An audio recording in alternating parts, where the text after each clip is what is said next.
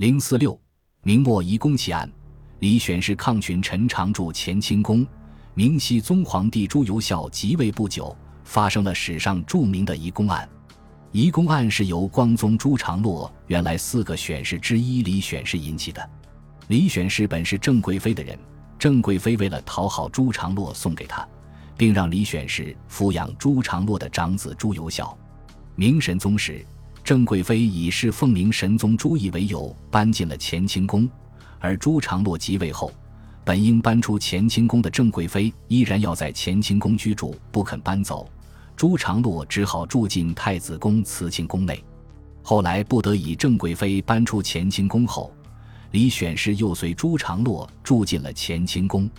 在光宗正妃郭妃病死，明熹宗即位时，因皇后之位空缺。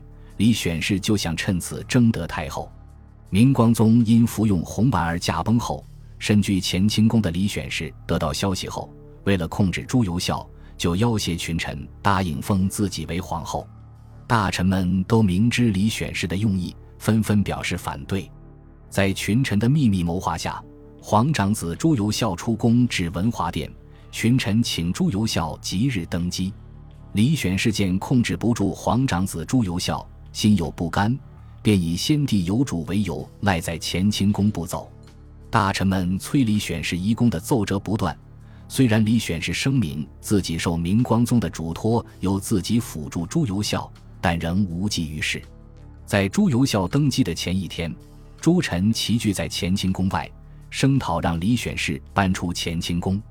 无可奈何的李选侍见状，只得灰溜溜地搬出宫。然而。搬出乾清宫的李选侍并未善罢甘休，他派人四处散布谣言，说自己被大臣所逼自缢。刑部御史入宫探寻实情后，立即将情况上书皇帝。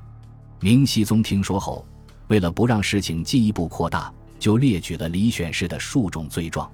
后经大臣杨涟上书，指明了李选侍被逼自缢纯属谣言。上书称，明光宗驾崩后。李选是别有用心，想让皇帝立自己为后，并阻止群臣见皇长子的要求，居住在乾清宫不肯搬出，还揭发了他诸如谩骂大臣等罪状。明熹宗得知移宫始末，立即免去了李选侍的封号。至此，移宫风波才告结束。后人在评说移宫案这一事件时，认为李选侍其实是与郑贵妃集团相勾结的，真正的幕后主使是郑贵妃。